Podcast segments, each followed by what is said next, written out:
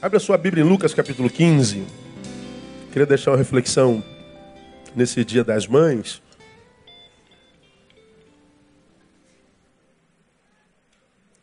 E falar sobre esse ser sagrado, né, que só em pensar nela a gente já, já, já emociona.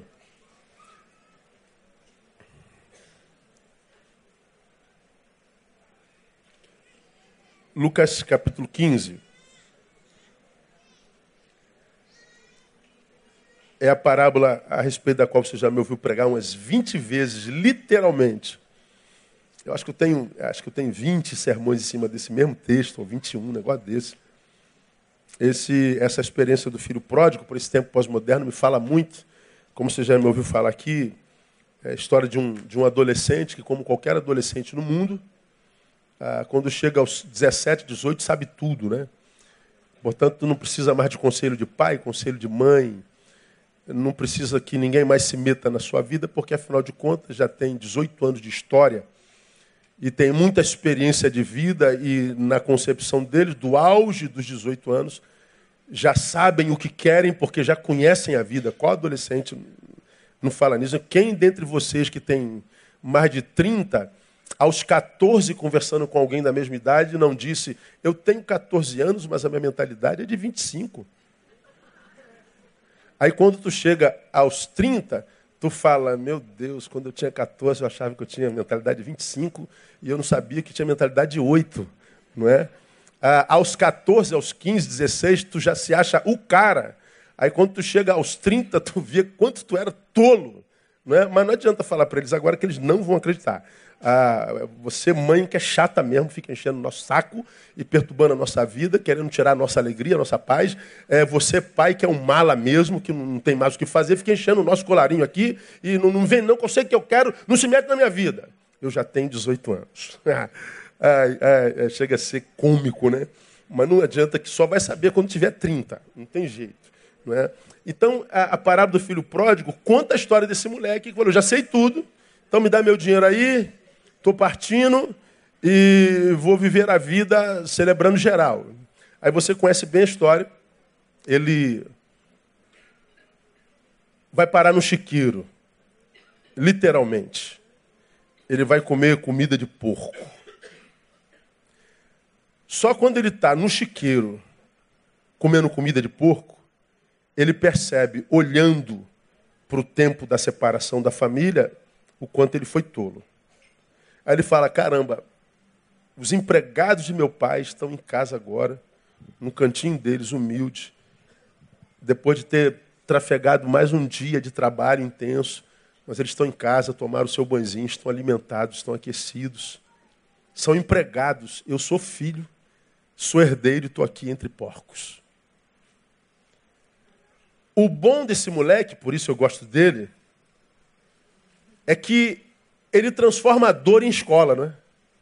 Diz o texto, caindo, porém, em si. Você já me ouviu falar sobre isso aqui quando eu fiz um, um, uma análise sobre do que seja em si, não é? Ele cai em si e diz: caramba, cara, o que, que eu fiz comigo?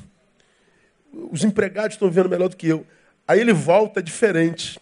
Ele não volta marrento. Estou voltando, mas vamos ter que reconsiderar aí os meus horários de trabalho, se eu poder. Não, ele volta, pai, me perdoa aí. Eu... Caraca, meu, eu, eu sabe, pensar que sabia o que estava fazendo. Mas eu descobri que, que eu fiz a maior besteira da minha vida. Eu não, eu não tenho mais direito nem de ser chamado de filho, tá, pai? Me dá um emprego, me trata como um dos teus empregados, eu já estou satisfeito. Ou seja, a dor fez o moleque crescer. Acho que um sonho comum das mães era que nossos filhos crescessem sem dor, na verdade. A mãe, acho que isso ela tem em comum, deve vir no chip da sua geração. Quando Deus cria vocês, deve botar no, no chip, tentar livrar o seu filho de dor, tentar poupá-lo da dor que vocês já sentiram na vida e que muitas vezes os filhos não conhecem a história, né? Todos nós julgamos o outro pelo momento e a gente não conhece a história. A gente julga pelo agora, mas não sabe como que esse agora é agora assim, em função da história que, que, que, que viveram. Então, a, a, história do filho pródigo é essa história de um menino que teve coragem para fazer a besteira, mas teve coragem para reconhecer a besteira que fez. E eu acho isso muito legal. Hoje nós vivemos numa geração que tem coragem para fazer a besteira, mas dificilmente tu vê nessa mesma geração alguém que tem coragem para admitir a besteira que fez e voltar arrependido e dizer: perdoe-me. A gente tem muita dificuldade de ver isso, né? Então a, a, a história do filho pródigo acontece assim, a partir do verso 11. Disse mais: certo homem tinha dois filhos. O mais moço deles disse ao pai: Pai, dá-me a parte dos bens que me toca. Repartiu-lhe, pois, os seus haveres. Poucos dias depois, o filho mais moço, ajuntando tudo, partiu para um país distante, ali desperdiçou seus bens, vivendo dissolutamente. E havendo dissipado tudo, houve naquela terra uma grande fome e começou a passar necessidades. Então foi encostar-se a um dos cidadãos daquele país, o qual o mandou para os seus campos apacentar porcos. Desejava encher o estômago com as alfarrobas que os porcos comiam, ninguém lhe dava nada. Caindo, porém, em si, disse: Quantos empregados de meu pai têm abundância de pão e eu aqui pereço de fome? Levantar-me-ei, irei ter com meu pai, dir-lhe-ei: Pai, pequei contra o céu diante de ti, já não sou digno de ser chamado teu filho. Trata-me como um dos teus empregados. Levantou-se, pois, e foi para com seu pai. E estando ele ainda longe, seu pai o viu, encheu-se de compaixão e, correndo, lançou-se-lhe ao pescoço e o beijou. Disse-lhe o filho: Pai, Pequei contra o céu e diante de ti já não sou digno de ser chamado seu filho. Mas o pai disse aos seus servos: Trazei depressa a melhor roupa, vestilha, e ponde-lhe um anel no dedo e alparcas nos pés. Trazei o bezerro cevado e matai-o, comamos e regozijemos-nos. Porque este meu filho estava morto, reviveu, tinha se perdido, foi achado, e começaram a regozijar-se. Amém, amados? Então, a pergunta que eu faço nesse dia das mães é: onde está a mãe nessa história? Quem conhece a mãe do filho pródigo? Ninguém fala dela, né? Ninguém é, sabe o nome dela, ninguém sabe qual foi a participação dela na história da família do filho pródigo. Ela não aparece, é uma relação de três homens: o pai, o filho mais novo, o filho mais velho, que pela postura de ambos parece quase gêmeos, a postura é igual. Mas é, nessa manhã eu queria falar sobre a mãe do filho pródigo. Falar sobre a família na qual a mãe não existe. Queria pensar um pouquinho, é, a partir da relação desses homens, o papel da mãe na família, para que nós homens, principalmente, percebamos. Por exemplo, eu estava pensando nessa palavra aqui, e a gente faz uma palavra dessa Dia das Mães, muitas vezes chorando. Eu não tenho mais mãe, eu fiz o sepultamento da minha mãe. Então, quando você faz o sepultamento da sua mãe, a memória dela no, no caixão está lá. E eu estive falando no culto dela, consolando a família no culto dela. Não tem jeito, não tem como num dia desse, para quem perdeu a sua mãe, teve uma mãe tremenda, não sentir muita saudade. E muitas vezes preparar uma palavra dessa com dores. Porque mãe é inesquecível, mãe não morre ela se torna ausente, mas morrer jamais. Então é muito bom quando a mãe está viva, presente, porque quando a mãe está viva, ausente, gera em nós sensações que são inexplicáveis. Então, louve a Deus pela sua vida enquanto sua mãe está viva e presente. Honre a sua mãe enquanto ela está viva e presente, porque vai chegar um dia que ela estará viva, ausente. E essa vida ausente dói. Dói embora gere gratidão em função da memória. Então, a partir da, da, dessa família, vamos tecer aí uma, uma, uma, rápida reflexão sobre o papel da mãe no lar. E aí, quando eu preparava isso, eu fiquei pensando, né, não há quem, enquanto filho, é, não babe a mãe, não honre a mãe, não, não, não, não glorifique a Deus pela mãe. Pode ser aquela mãe lá da roça que criou a gente com vara, que batia na gente com tamanco. Lembra do tamanco, aqueles tamancos que tinha na nossa, na nossa, na nossa época? Quem é da época de tamanco que usava aqueles tamanco português? Então, não é igreja velha essa nossa. Né? Então, era tamanco, cara. Batia com tamanco. Era vara de goiabeira, era cinto do pai atrás da porta. E apanhava por tudo, meu. Se você respondesse a mãe ou o pai, não, não precisa responder. Pensasse em responder, pensou em me responder. Pá! Pô, mas eu não respondi, pensou. Pai e mãe eram incontestáveis. A gente apanhava e apanhava muito. Eu nem tanto, porque eu era caçula de cinco. O problema de ser caçula é tu usava a roupa dos irmãos mais velhos. Mas a gente era super protegido.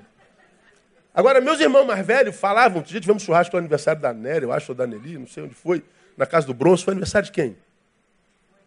Da Carol. Final de ano. Aí passamos juntos, Ney, Nélio, Nelly falando, cara, nós apanhamos muito. A gente olhava para papai, papai dava surra na gente. E Neil não apanhava. Eu falei, glória a Deus, mas a única vez que eu apanhei foi de fio. Já contei essa história aqui. Nossos pais batiam, educavam na sua rudeza, na sua ignorância. E nós não crescemos traumatizados. Os amamos. Diga que você não é apaixonado pela tua mãe que te dava a sua toa. Hoje nós não podemos bater na criança porque a psicologia diz, traumatiza a criança. E a criança com 10 anos diz: Vou lhe processar, mamãe. Vou lhe processar, papai. Não toque no seu filho porque traumatiza seu filho. Bom, os pais não tocam nos filhos e olha como é que estão os filhos pós-modernos. Aos 12 anos estão deprimidos. Aos 14 estão se suicidando. Aos 13 estão se cortando em silêncio. Aos 17 viram maconheiro. Viram drogado produto de uma pós-modernidade maldita. Nossos pais nos lanhavam. E nós fechamos os olhos e sentimos saudade do nosso velho pai que nem sabia ler ou escrever, de repente. Por que isso? Por que, que hoje não pode tocar numa criança porque adoece, traumatiza? Porque naquela época nós tínhamos famílias que conviviam. Não tinha cada um uma televisão no quarto, e quando a gente chegava ia para o quarto se separava. A gente não ficava no quarto porque não tinha nada no quarto, o quarto era lugar de dormir. Então a gente ia para a sala. Tinha uma televisão quando tinha, mas era aquela porcaria de televisão que a, a, a, ficava cheia de chuvisco e, e aquela faixa ficava subindo, dava uma raiva da televisão. Nós não tínhamos jeito, tínhamos que conversar a gente tinha contato humano. Então nós nos forjarmos, forjávamos, nós nos entranhávamos, nós nos confundíamos. Então nós tínhamos consistência humana. Hoje, as relações são distantes. Nós estamos a quilômetros de distância, existencialmente falando, mesmo que alguns metros de distância do quarto.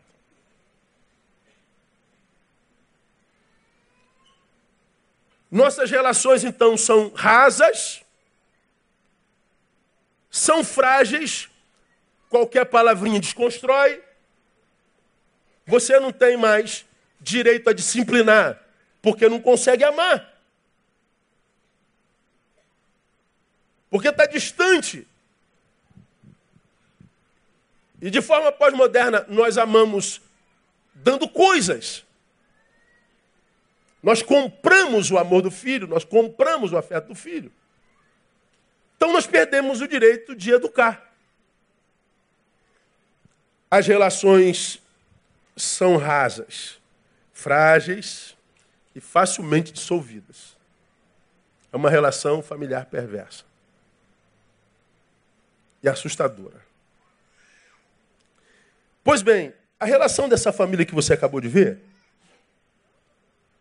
é uma relação que, a respeito da qual já falei numa outra instância, me assusta por causa da frieza relacional. O texto fala de uma frieza relacional que assusta até a mim, que sou daquele temperamento colérico, racional, frio,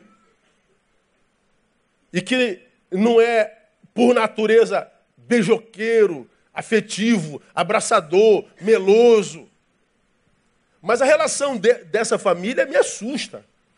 Disse-lhes mais: certo homem tinha dois filhos. O mais moço deles disse ao pai: Pai, dá-me a parte dos bens que me toca. Repartiu-lhe, pois, seus haveres. Você já me fala sobre isso aqui. O moleque não chega perto do pai e fala assim: Pô, pai, senta aqui, eu trocar uma ideia com o senhor. Estou pensando em, em viajar para o exterior, bancar minha própria vida. Estou pensando em tentar uma coisa nova que não aqui na fazenda. Eu estou pensando, sei lá, dar um voo mais alto. E eu estava pensando se dá para o senhor me ajudar, me adiantar aquele dinheiro. Pá. Por que, que o senhor acha? Me dá um bizu aí. Não, ele chega, ó, ah, pai, eu quero a parte que me cabe no meu herança. Ei, ô, o que, que houve? Não, não tem papo, eu quero meu dinheiro. Aí o pai diz o texto, repartiu os seus haveres. O pai também não diz assim, mas o que está vendo, filho? Onde é que você vai? Qual é o teu plano? Vamos trocar uma ideia aqui. Você acha que está na hora? Você não acha que está esperando um pouquinho? Você não acha que esse momento da economia da nossa nação não está legal? O que, que, você acha? Vamos pensar um pouquinho, porque eu também já tive isso lá atrás, já passei por esse caminho por onde você pretende passar. Tem um pouquinho mais de experiência, vamos trocar uma ideia? Não, não tem, não tem ideia. Eu quero meu dinheiro. Toma. O filho volta. O filho mais velho vê a festa de longe. Que festa é essa aí? O empregado diz: Teu irmão que voltou. Ele, ao invés de se alegrar com o retorno do filho salvo, do irmão salvo, ele se entristece. E ele vai embora, não quer entrar na festa do irmão que foi restaurado. O pai vai atrás, ô filho, não faz assim não, teu irmão estava morto, reviveu, vamos celebrar. Eu falei, meu irmão está vivo? É, mas tu matou a vaca. O senhor matou o bezerro cevado. Para mim, o senhor não matou um frango. Em vez dele se alegrar com a salvação do filho, ele se entristece com a morte da vaca. Então é, é uma, é uma, é, um, é uma relação desafeiçoada, assustadora. Pois, pois bem, é daqui, irmão, que eu consigo construir na minha cabeça o papel de uma mãe no lar. Vamos lá, qual é o papel de uma mãe no lar? Primeiro, a mãe é aquela que traz sabor ao diálogo no lar. Sabor. Faz com que o diálogo se torne gostoso. Primeiro que dialogar hoje já é quase impossível. Você está me vendo pregar desde janeiro, desde fevereiro. Quase que a mesma coisa. Vivemos uma sociedade polarizada. Direita e esquerda. Preto, branco. É, é, é, gordo, magro. Feio, bonito. Nós vivemos polarizados em todas as áreas da, da, das relações humanas. E o pior, é essa polarização, à luz do filósofo, é tese de um lado, antítese do outro, como nós não temos diálogo, estamos incapazes de chegar numa síntese. Ou seja, não há mais possibilidade para essa sociedade de viver um tal do denominador comum.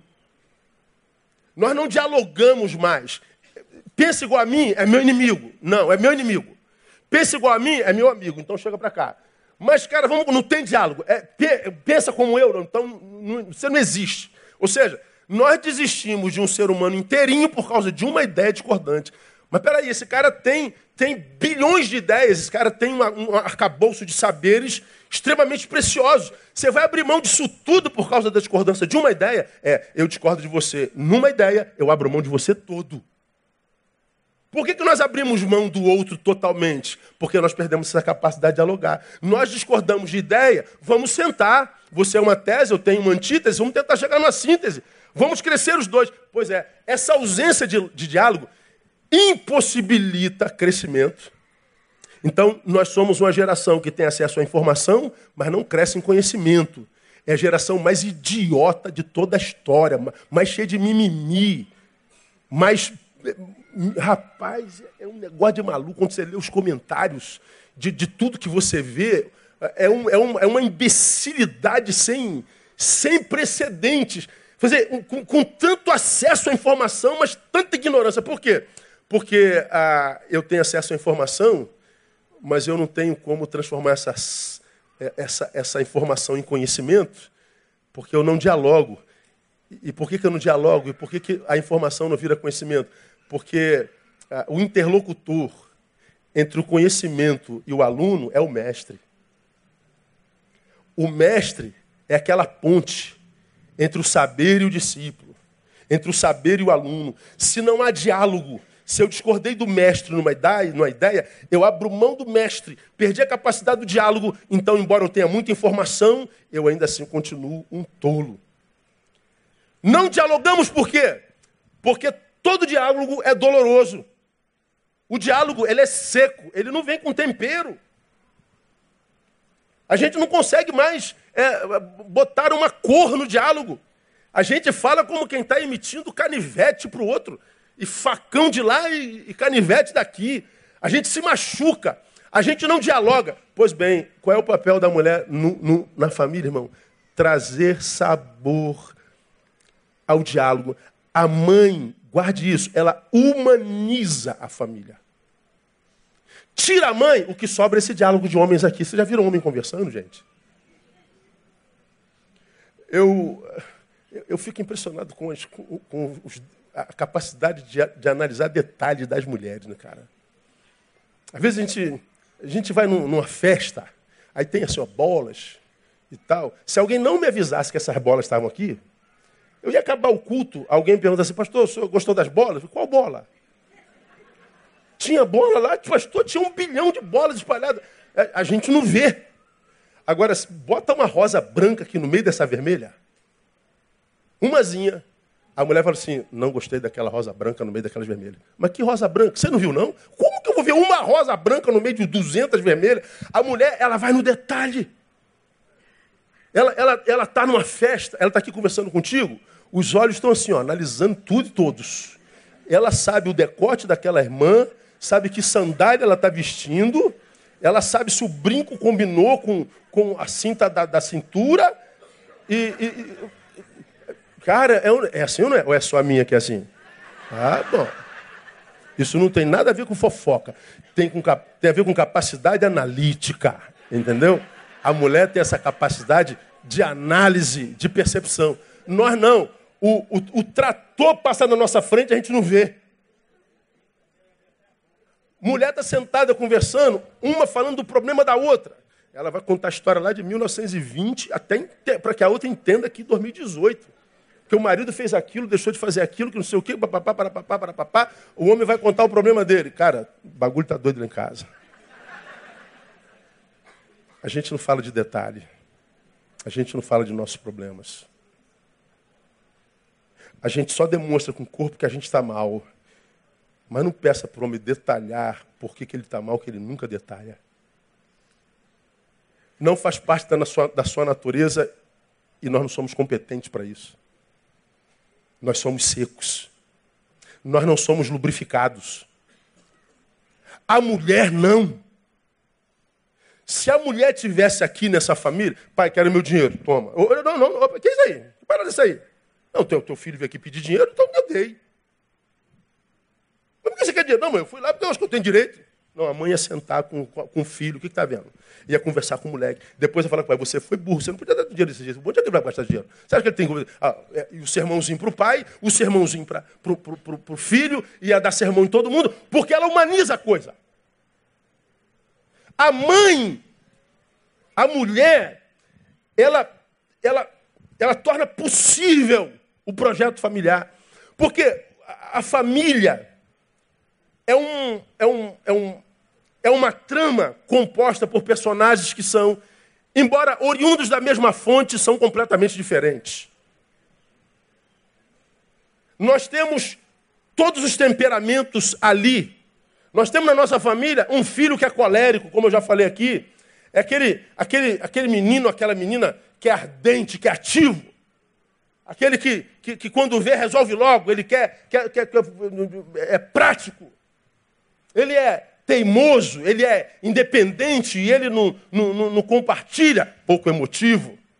Mas também nós temos na família o melancólico, aquele que é analítico, ele é mais silente, perfeccionista.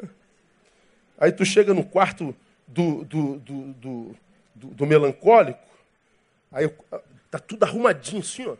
Tu entra, tu tem medo de pisar no chão que pode sujar, porque está tudo no lugarzinho. Tu chega no quarto do outro, tu, tu, tu sai de medo, de tão do lixo que está. Aí você fala, meu Deus, como é que pode ser tão diferente um do outro? Um é tão impulsivo, o outro é tão caladão. Um, um, resolve e vai lá e pega, o outro fica com medo. O outro é, é sanguíneo, ele é cordial, ele, ele ele, ele toma decisão, mas não sem passar pelo crivo dos afetos. Ó, tem que fazer assim, não, mas peraí, mas vai machucar ele, não faz isso não. O colérico diz, não, vamos ter que fazer, vou fazer agora. Ele, não, mas pensa no que, que ele vai falar, não faz isso não. Vamos esperar um pouquinho, vamos falar com ele mais uma vez. Não, o, o sanguíneo, ele é afetivo, ele é caloroso, ele, ele, ele, ele é aquela pessoa mais amável, mas tem o, o fleumático, que é aquele camarada indecifrável, meu. Tu não sabe o que, que ele está pensando, ele é sinistro. Tu não sabe se ele gostou, se ele não gostou não sabe o que ele está pensando, tu não sabe se ele está feliz, se ele está triste, o cara parece um robô. Fala, meu filho, está tudo bem.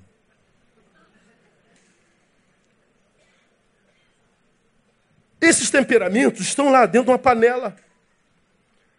Onde entra a mãe? A mãe é o tempero que entra. E a mãe, portanto, se torna a rede através da qual essa trama se torna possível.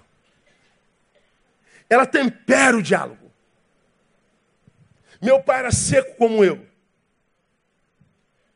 Eu precisava de um, de, um algo com meu pai. Eu ia direto no meu pai? Nada. Onde é que eu ia? É, na mãe. Mãe, pergunta se meu pai pode. Dãozinho, Neil está perguntando se você pode. Aí diz para ele que eu posso. Ô, Neil, é, seu pai disse que pode.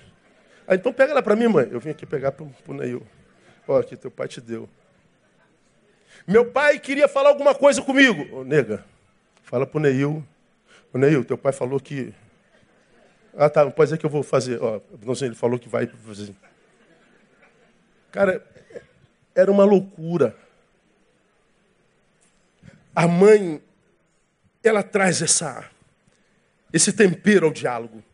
E o diálogo é o que impossibilita a guerra, você já aprendeu isso aqui.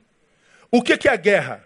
A guerra é o fruto produzido quando se perde a capacidade dialogal, quando se perde a capacidade diplomática. Por que, que nós estamos brigando? Porque a gente não fala mais a mesma língua, a gente não consegue mais se entender, nós não conversamos mais, então a gente guerreia.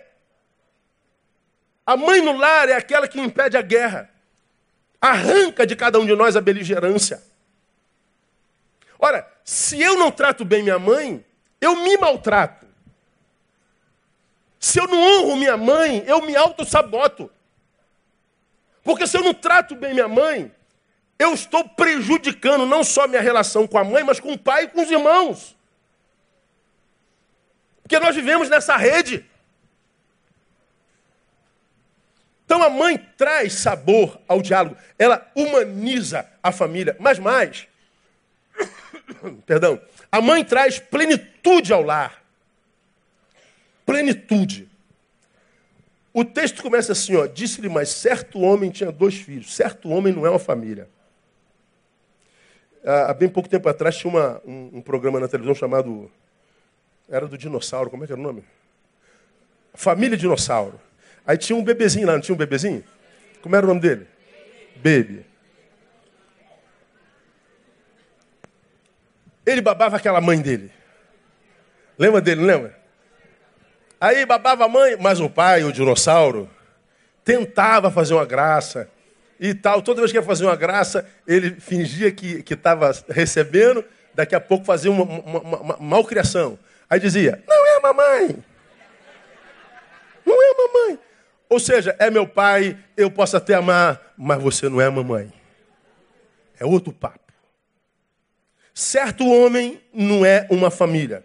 Certo homem não configura uma família. Certo homem não é completo sem uma adjutora. Certo homem é o mesmo homem para quem Deus olhou lá no Éden e disse: não é bom sozinho. Homem sozinho não dá certo. Esse certo homem não configura uma família. Então, quando eu digo que a mãe traz plenitude ao lar, eu, eu, eu estou dizendo que nós que não somos mães, primeiro não seríamos se mães não existissem. E nós continuamos não sendo se mãe não é amada a ponto de trazer plenitude para mim. Mãe nos locupleta, mãe nos completa, mãe nos faz sentirmos pleno. Por isso que a mãe não pode ser ignorada no lar. Por isso que a mãe não pode ser reduzida no lar. E qual é o problema de muitas famílias que têm quebrado? Por algumas razões, Miura. Tem um monte de marmanjo como eu, como você, que babamos nossa mãe, mas maltratamos nossa esposa. E esquecemos que nossa esposa é mãe também. Então tem muitos casamentos que estão indo à bancarrota, como eu vou falar no dia 27, e citei no domingo passado, é, saiu agora há pouco tempo no, no, no, na, dado do IBGE, falando dos 40 anos de pesquisa no Brasil, de 84 a 2016. Aí, nesses 40 anos, no quesito família, falando sobre casamento, de 84 para 2016, o número de casamentos cresceu 17% o número de divórcio cresceu 269%. Em 84, para cada 10 casamentos, um acabava em divórcio antes dos 5 anos. Hoje, um termina em divórcio a cada três casamentos. Então, a família está sendo dizimada.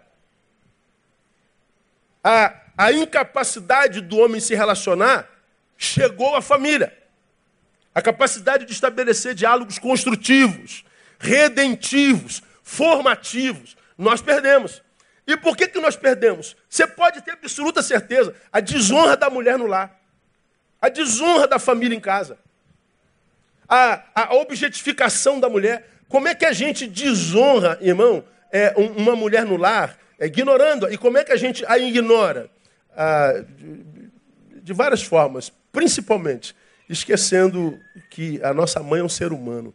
Se há um, um ser que a gente pode olhar para ele e esquecer que ele é humano, é mãe. Porque as nossas mães parecem super mulheres, não é? Mulher maravilha. A tua mãe está sempre bem. A tua mãe está é, tá sempre de pé. A tua mãe está sempre pronta a servir. Tua mãe está sempre pronta. Ô, ô, ô, Uh, Rodrigo, você está no painel aí? Tu me mandou um vídeo é, sobre mãe, aquela do emprego. Coloca aí. Então, a, a, a gente desumaniza a nossa mãe. A gente se esquece que mãe é um ser humano. Isso quer dizer o quê? Que mãe precisa de afeto. A mãe precisa de, de, de abraço, a mãe precisa de beijo, a mãe precisa de descanso. A mãe precisa de, de, de, de reconhecimento. A mãe precisa de, de, de elogio. A mãe precisa de presente, sim. Mas um presente que seja para o ser humano, como você me viu falar aqui no ano passado, né? É, hoje é dia das mães, você compra uma panela de pressão para ela. Hoje é dia das mães, tu compra um ferro de passar roupa. Claro que a mãe recebe um ferro de passar roupa moderno, novo. Lógico que ela recebe. Aquele ferro miserável que tem lá 200 anos. Que não, aquela panela que tem que estar tá botando é, é, farinha do lado porque está vazando. Não sei nem se existe. Antigamente é muito isso. Agora, uma panela vem bem, uma máquina de lavar vem bem. Mas quando você dá uma máquina de lavar para tua mãe, você está dando para lavadeira. Quando você dá uma panela, você está dando para cozinheira. Quando você dá um ferro de passar roupa, você está dando para passadeira. Tem que dar para o ser humano. Tem que dar para a pessoa. Dá um presente que vai fazer bem para o indivíduo. Mãe precisa descansar. Vocês não são filhos? Dá uma semana de descanso para tua mãe. Mãe, essa semana a senhora não cozinha, a senhora não passa, a senhora não lava. Ah, cadê os filhos que fazem isso? Aí, gostaram, viu aí, filhos? Aí.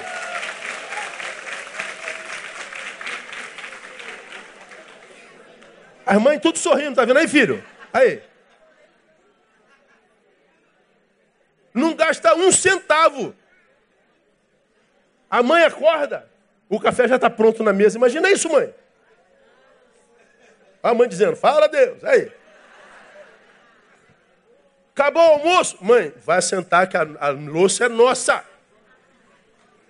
Mãe, vai ver lá a série que a gente vê há 200 anos que a gente senta na frente do Netflix, fica de 8 às 18 vendo. Hoje é a senhora, a gente vai fazer a comida. Está dando descanso para a mãe. Mais velho, mãe, hoje a senhora, essa semana a senhora não leva minha, minha irmã para a escola, não, eu levo. A senhora vai acordar 10 horas da manhã hoje, essa semana. Com as mães rindo tudo aí, filho, tá vendo aí? E tu não precisa ter um centavo no bolso. Um centavo. Você está abençoando a mãe. Porque mãe, ela traz plenitude. Olha aqui, esse, esse, esse anúncio aqui. Conductas de organización. Que sepa tomar la iniciativa cuando las Está muy bien su currículum y su experiencia Ahora mismo profesional es es muy más interesante importante que para nunca el puesto a que estamos buscando. que gracias. energía positiva. Não tem outro Ok. vídeo que é sepa melhor. motivar a los compañeros. É.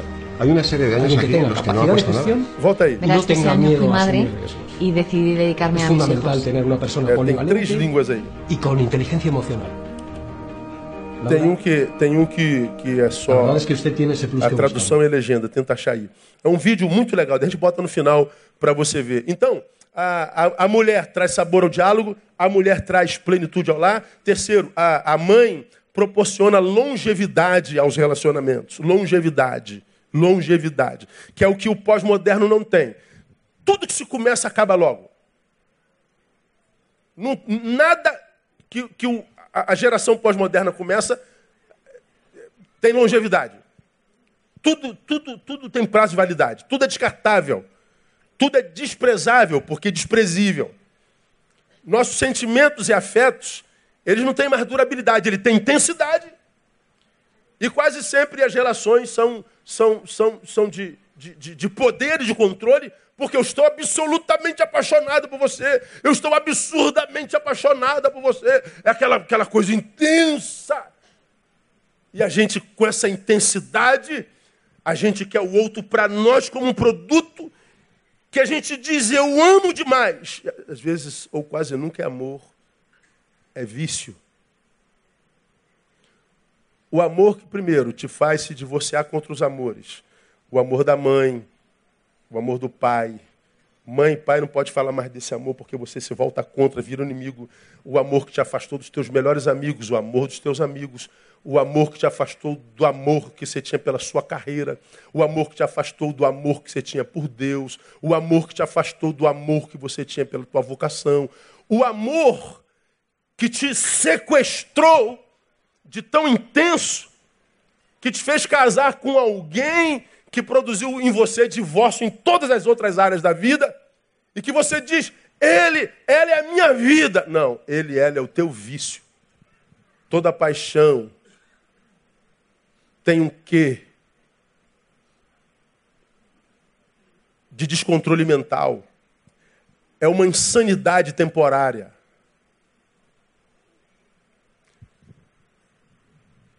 Essa paixão que a gente chama de amor, mas é vício, porque eu posso me viciar no ser humano tal qual vicio em cocaína, e não posso mais viver sem isso, embora sem isso tenha vivido a minha vida inteirinha antes de conhecê-la.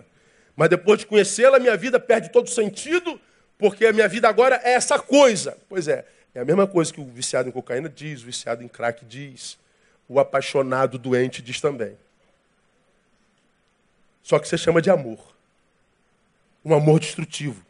O que, que acontece? Vem com intensidade, mas sem durabilidade. Ele tem intensidade, mas não longevidade. Então, tudo na pós-modernidade, ou quase tudo, é de baixa e curta duração. Aí vivemos constantes fracassos relacionais. Constantes frustrações relacionais em todas as instâncias da existência humana. Pois bem, a mulher, a mãe, ela proporciona essa longevidade. Diz que o menino falou com o pai, o pai friamente, o filho friamente falou com o pai, o pai friamente lhe dá o dinheiro e diz que poucos dias depois o filho mais moço, juntando tudo, partiu para um país distante. Poucos dias depois. Então, como eu falei aqui, a mãe é a rede através da qual os, os, personagens de uma trama familiar se relacionam. Eu não estou me entendendo com meu pai, minha relação com meu irmão não está legal, minha relação com minha irmã não está legal, a irmã da, relação da irmã com o pai não está legal. Se nada for feito, toda vez que nos encontramos, sai faísca. Toda vez que falamos, machucamos. E a gente não consegue viver sentindo dor a vida inteira. Isso vai causar ruptura. Pois bem, a mãe entra nesse negócio, faz a, a, a lubrificação da coisa, da engrenagem da trama familiar, ela, ela, ela, ela consegue traduzir a linguagem afetiva de todos os personagens dessa trama e essa presença da mulher, presença materna, que está linkada em amor por todas aquelas perso personagens, ela então produz longevidade. Tira a mulher, o que sobra é falência. O que sobra é ruptura mesmo. Na trama dessa família aqui, a mulher é o coração ausente. Porque o coração ausente da mulher nessa família do filho pródigo gera uma relação fria, uma relação racional, uma relação frígida. Mesmo que aqueles personagens tenham uma relação consanguínea. Eu deveria amá-lo diferente da forma como eu te amo, pai. Eu deveria amá-lo, mana, mano, de uma forma diferente como eu te amo. Mas, infelizmente, eu não te amo como eu deveria amar. É, faltou o quê? Faltou a, a rede. É o, é o papel da mulher. A mulher é o coração. E desculpa, senhores filósofos, senhores intelectuais, o coração proporciona a nós coisas que são impossíveis à razão.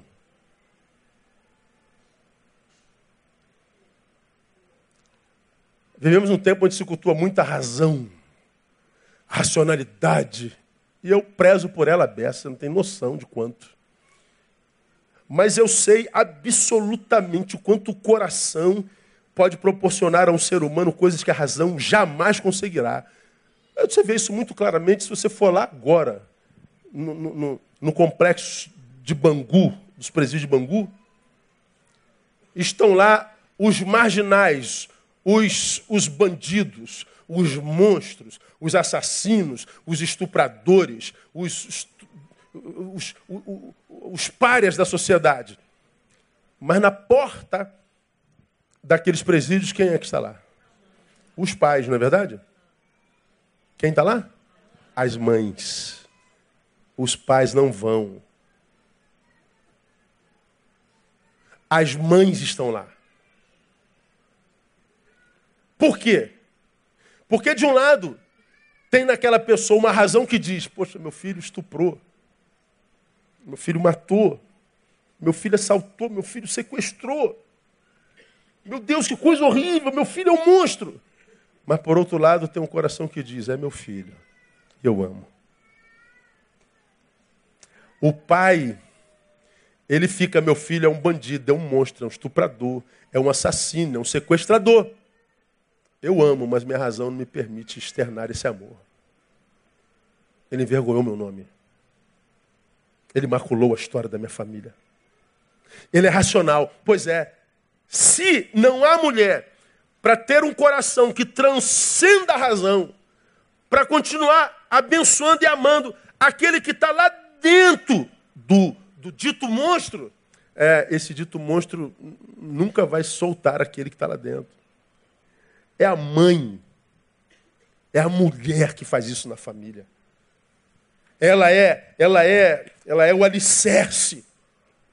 Nós somos a razão, mas ela é o coração que não permite minha razão me transformar num, num, num poste.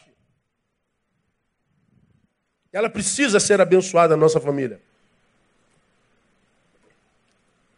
A mulher ou a mãe não só traz sabor e calor ao diálogo, não só traz plenitude ao lar, longevidade ao relacionamento, como ela é companhia eterna.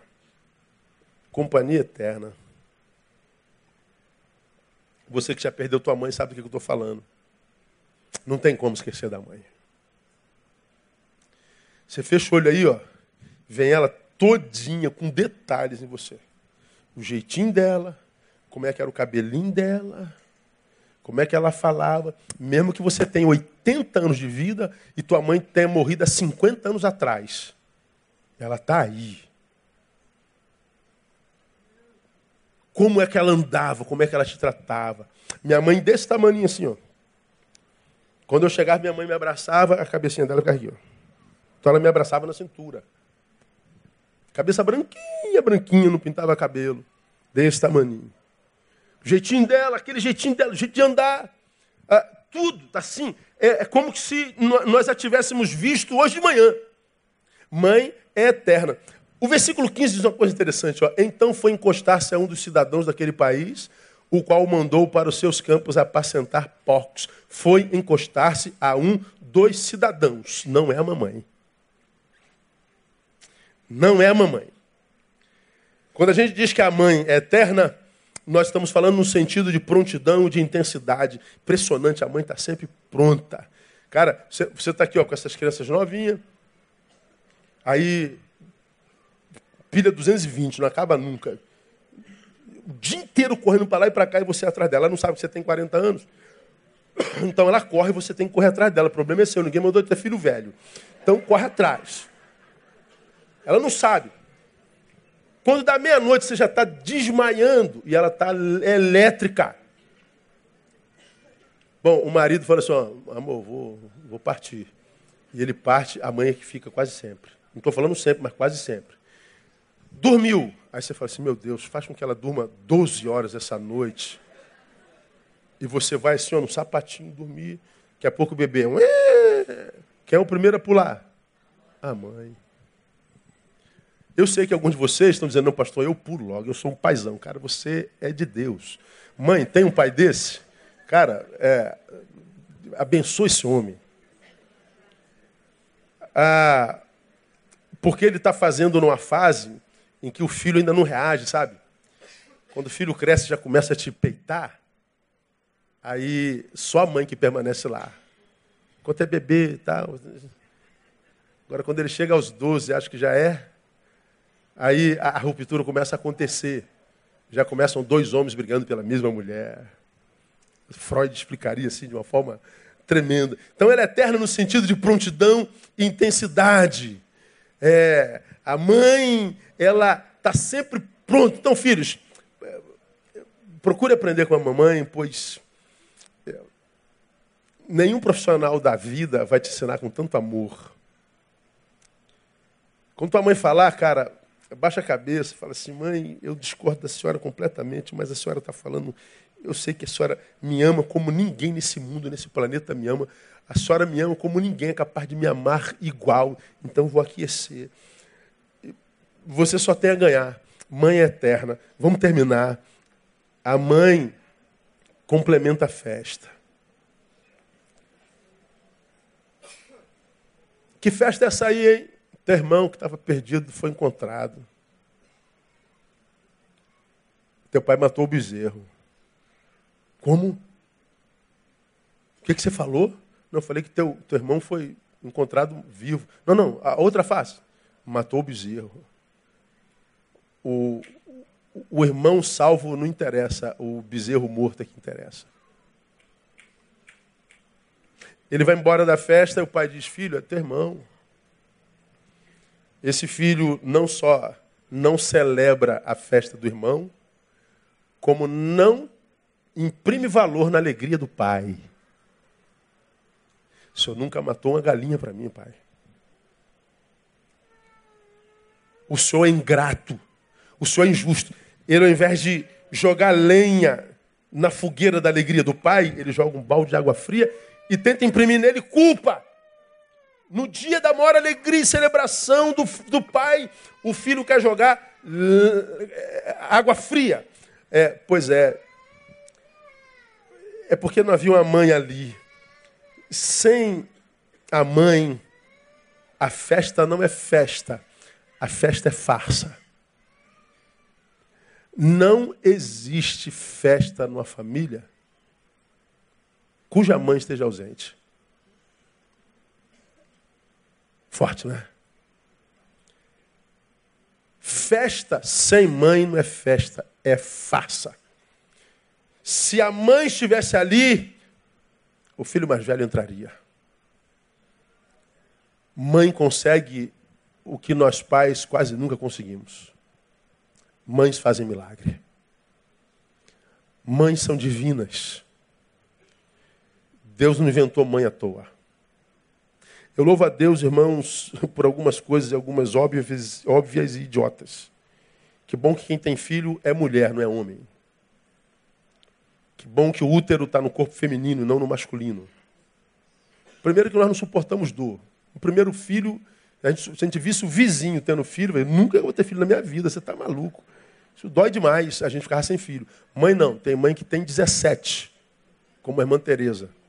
17 filhos, Jesus amado. Ai, gostar de ter filho assim longe, né, cara? Assim, nossas mães eram fera, né?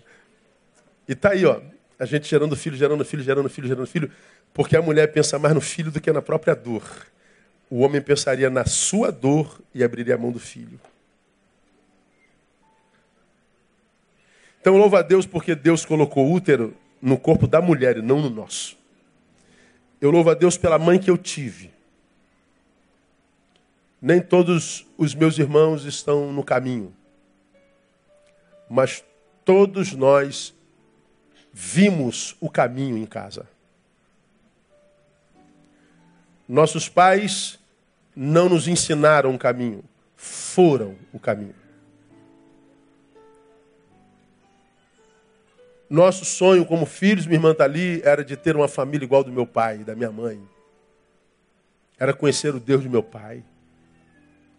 A, a forma como eles se tratavam, a forma como eles eram, para todos nós filhos era admirável.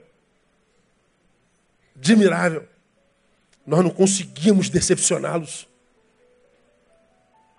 Era admirável. E como, como diz a palavra, portanto, depois de mortos ou mortos ainda falam. Então, num dia de mãe como esse, embora minha mãe presente, todavia ausente, ainda é celebrada por mim, com saudade, com dor, mas também com gratidão, porque, porque foi como foi, nunca morre na gente. Uma mãe que trouxe sabor ao diálogo. De uma família com três homens, filhos e mais o pai. Com maioria masculina, ela trouxe sabor ao diálogo. Uma mãe que trouxe plenitude ao nosso lar com a sua simplicidade, mas sobretudo com a sua docilidade. Uma mãe que proporcionou longevidade aos relacionamentos da nossa casa. Todos com 30 anos de casado, mais minha irmã é viúva nos ensinou o que é vida de verdade e não uma performance dela, um projeto dela. Mãe, que é a companhia eterna, está conosco, e mãe, porque estava presente sempre, todo encontro era uma festa. Festa sem mãe não é festa, é farsa. Então, filho, louve a Deus pela tua mãe hoje, no nome de Jesus. E se você quer, sobretudo, honrar a sua mãe, Seja um filho no qual ela tem orgulho. Seja um filho que lhe dá prazer. Seja alguém em quem ela possa ver o reflexo dela mesma. E você não precisará gastar um centavo. Basta ser. Parabéns, mamães. Deus abençoe vocês. Lhes dê um filho abençoado, um filho no qual vocês tenham prazer. Parabéns, filhos, pela mãe que Deus lhes deu e que o Senhor seja glorificado na nossa família nessa manhã. Amém, irmão? Vamos aplaudir a Ele. Ah.